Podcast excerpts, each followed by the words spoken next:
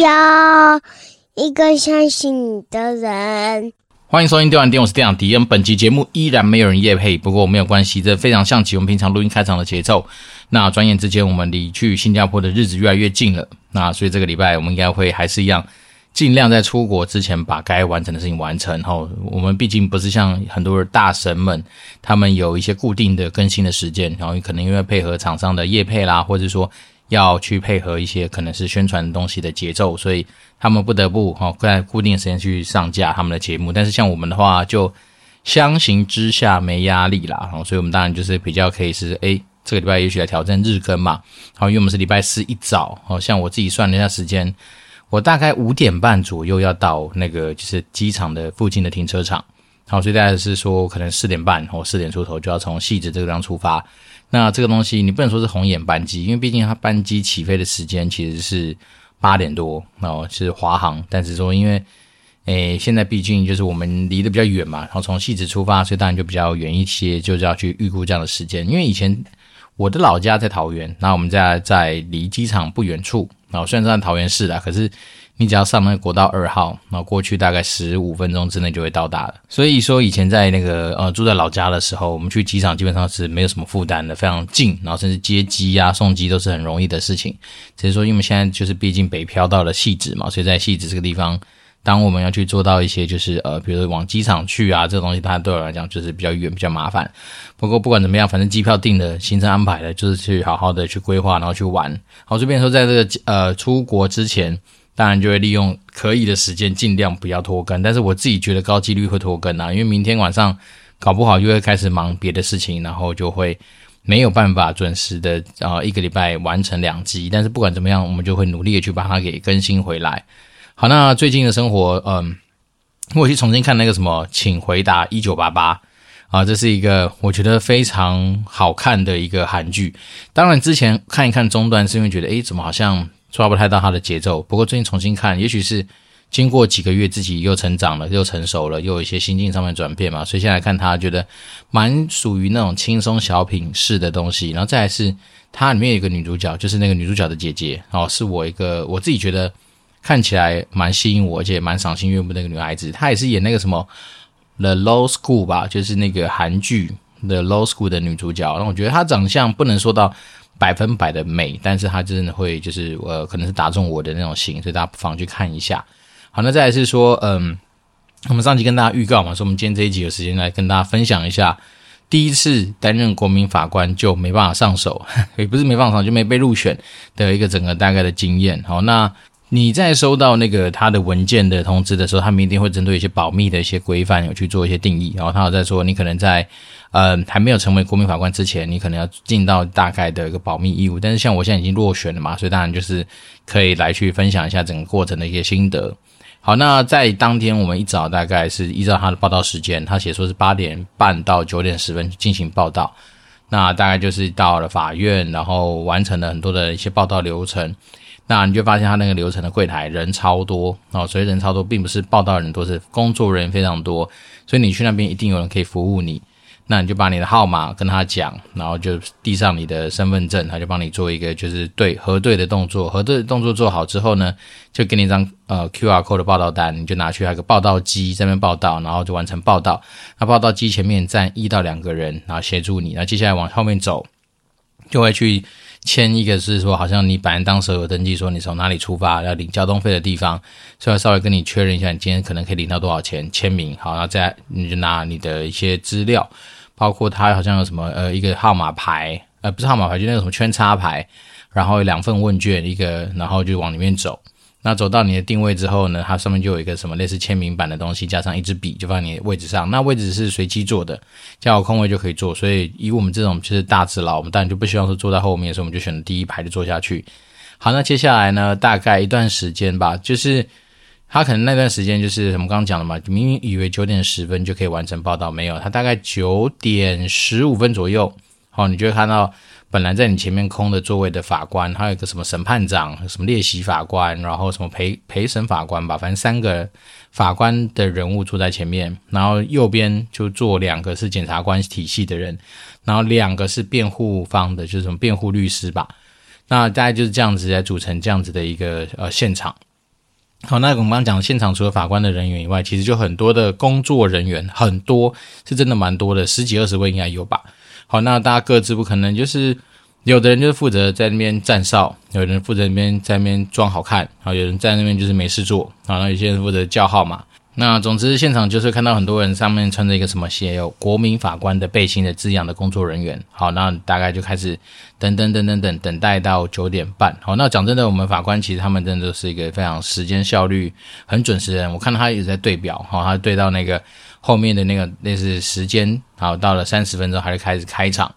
那开场大概就稍微检视一下，说今天的一个流程大概会是什么。好，那我们昨天参加的是所谓的国民法官的备选国民法官的一个算是呃选选选任流程嘛。对，那他的任务就是要从我们这些呃现场有报道的人来去挑选出最后哦可能可以参与国民法官的人。那他也先稍微解释一下，就是说国民法官的挑选是来自于说前一年。好像我这我昨天是去桃园地方法院嘛，那他就说前一年在桃园市政府那边，他会先派大概一万两千人左右的名单给桃园地方法院，那桃园地方法院就把这一万两千人里面去做一些初步的筛选，那留下一定的数量之后，作为如果在今年然后有一些国民法官的案件出现的时候，从中去根据他们所需要的呃，也许是数量或什么来进行他们的抽随机抽选。好，那抽选到之后，像这一次。好像是我看它上面那个荧幕的那个资料是，他们大概有两百多个类似像我这样子人收到资料的人应该要到现场，好，可是不知道是什么原因，也许有些没收到，也许有些人故意不来或怎么样。那昨天现场报道大概是七十八个人，好，那再从七十八个里面，他就开始进行所谓的团体面试，好，那团体面试问的问题其实就是利用你那个圈插牌去做一些回答，然后举例人，比如说他就会问说。有没有从事以下职业的人，然后就一一唱嘛，啊，比如说什么，举例人是律师啦，然后是在大学或是一些呃学校体系里面教法律的啊，然后是现任的警察啦，现任的警那什么什么检察官、法院啊等等等哈。那如果你是里面任何的这样职业的人，就举圈啊。那当然这种题目当然就不会有嘛，因为如果你是的话，你当时候在那个可能嗯两百多个。那个资料那上面的回复的时候，你可能就已经会回复说就不来，或者说干脆就是放弃不来嘛。所以当像这种这种问题，基本上就是全体一致通过。好，但是大概问了几个问题，到了某一个好像是他问说，你会不会对于一些就是呃，比如说凶案现场的照片或是解剖的画面会产生恐惧，或者说会有一些不适？好，那他这边他就法官特别提醒大家说，就是要呃诚实的面对自己的内心，就是说。如果你对这些画面、对这东西是，对于未来自己的心理或是生活会产生影响的话，那请举牌让大家知道。好，那这个时候大概我们我当然是没去细算那些数字啊，但大概我们七十八个里面，可能至少一半以上的人，他们有举牌表示说他们可能对这东西会比较没办法接受。好，那这些问题问完之后，他们就会记录嘛，就开始唱名，好，比如说几号几号几号几号这样子。那唱完之后呢，他们就会把它做记录。好，接下来有问到一些比较多人举牌的问题，就类类似于是说，比如说你自己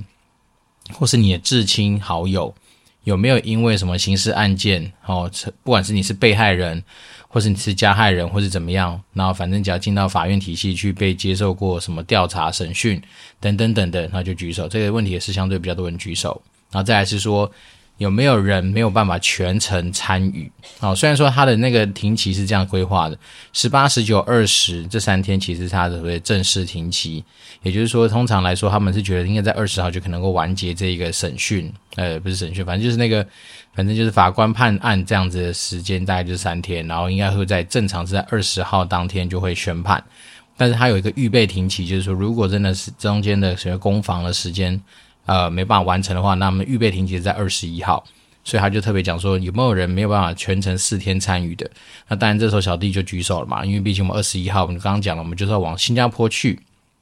所以呢，那时候他也把这些资讯记录下来。然后接下来呢，他就带着大家，哦、他就开始呃，有法好像法官吧，法官他们自己开始讨论说，哎，哪些人要进入下一个阶段的那个所谓的呃个别面谈的流程。然后就是刚那些圈插牌举完之后。接下来呢，他就针对那些，然后他们就是讨论说哪些都要去问嘛。那我就依稀的听到说，诶，他们好像针对像我刚刚提出说的，为什么不能够全程参与的这些人，他们想知道原因，然后或是说有什么其他他们想知道，就是比较有困难的状况，或是说他们可能觉得有些人的背景，或者对于有些东西，他们有些他们自己的想再去进一步确认的东西，他们就会把那些号码给圈起来。因为毕竟我们之前交的一些资料，我们对一些东西的一些基础的一些。呃，回复他们在事前应该都有收到，好，所以那时候好像唯一有讲的就是检察官嘛，检察官有特别针对说，哎，他们对几号几号几号几号想去进行一些询问，好，但是整体来说，他前面所做的这一切的动作，并不是要去挑选谁中奖，而是要去把谁不行，好，谁特别不行，谁一定确定不行，给排除掉。所以前面的动作有点类似于是说，先把人给筛掉，因为呢，他当天的最后一关。他会根据最后排掉剩下的人选，然后在那个就是公开的在大家面前，他就把那个八个 spot，就是六个国民法官加两个备选的国民法官的 spot 都列列出来，那就由电脑开始针对于现在还可在那上面没被排掉的人开始跳号码，他就随机跳，然后说从呃我们看嘛，一开始两百多个，最后变七十八个到现场报道，然后说排排排排排排完之后呢，就剩下三十五个，那从三十五个里面就挑八个出来，所以其实中奖率如果真的是你顺利的到达最后一个阶段没被排除掉的话，那其实也不算低啦哈，因为大概四分之一嘛，二十几 percent 的一个中奖率。那你只要现场中奖之后呢，他就会叫号码，然后那些人就直接拿着东自己的东西起来，就开始进行当天审讯，就是开庭前的一些准备吧。好，那对我们来讲。嗯，我们当然就是也还是有去参加那个什么个别面谈嘛。那个别面谈的过程里面，他当然就先问说，为什么我没办法全程参与？那我就直接回答他说，呃，我二十一号我要去，我要出国。好，那法官一听到出国，他就没再问了。好，那当然他旁边有问一些，就是我，因为我们实际是他也不算个别审，个别问了，他就是一次喊，比如四个号码或是五个号码的人一起进去那个地方，然后每个人桌上前面就放着麦克风，所以他拿着麦克风问，然后你就拿麦克风回答。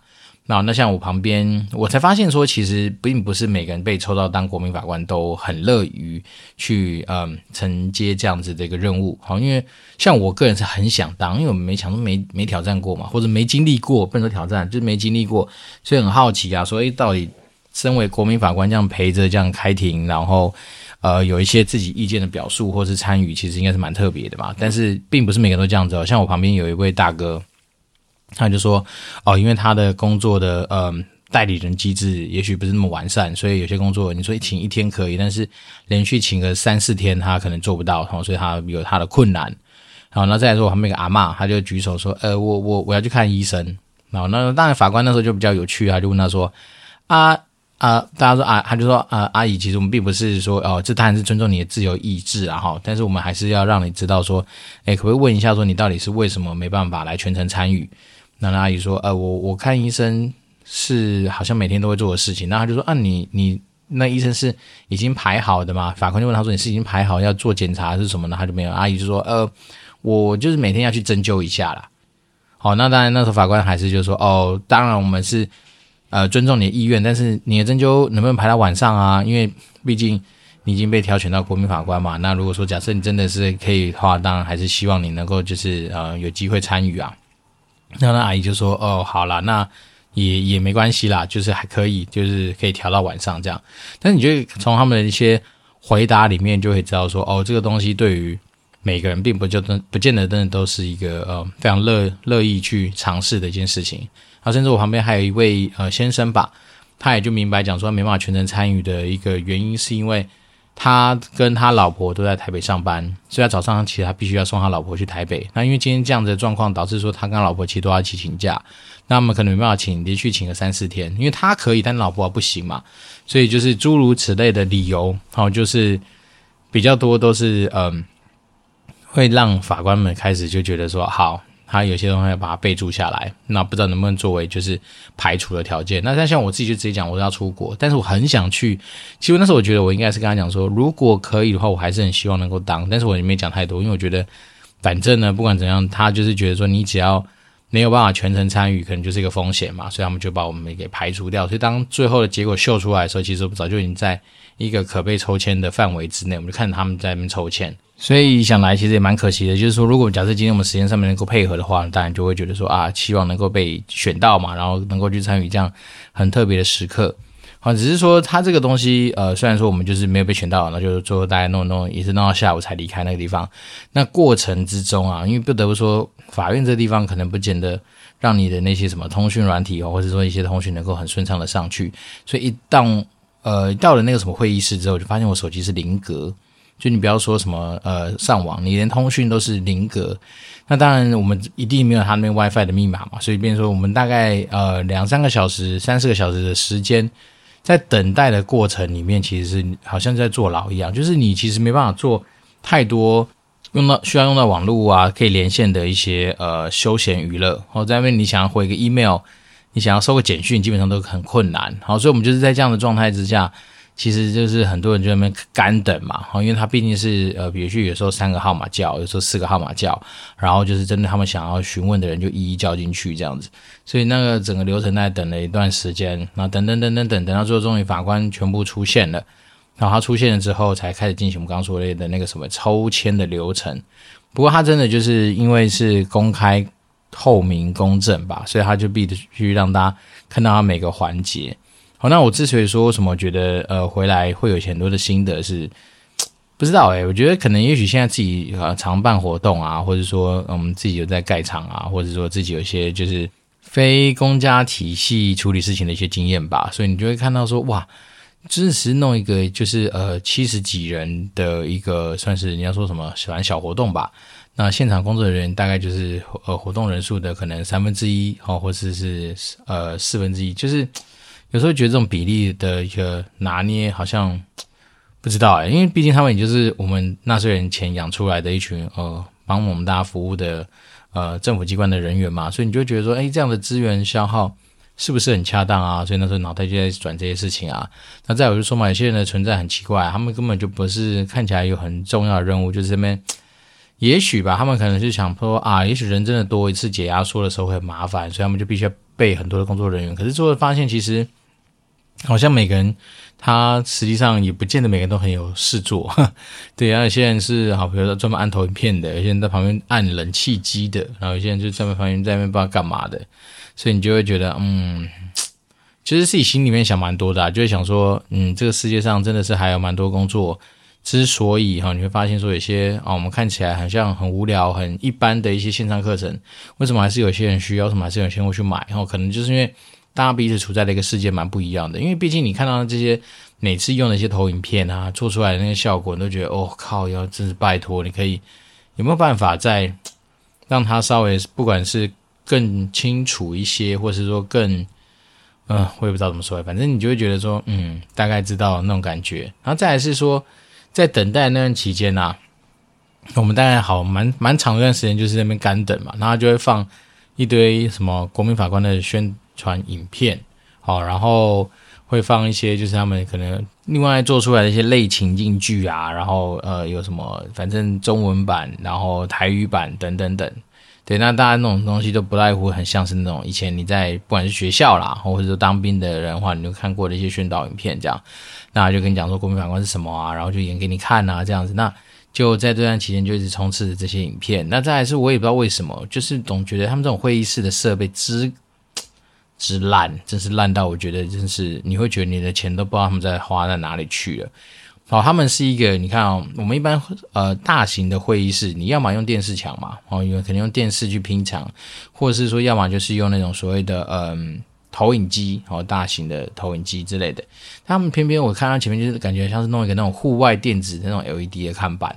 那种也不是不行，但是它就是用类似那种 LED 的方式组成的那种电视墙。那通常来说成本一定比较高，比较贵。好，那我们在会议室就放了这样子的一个设备之外呢，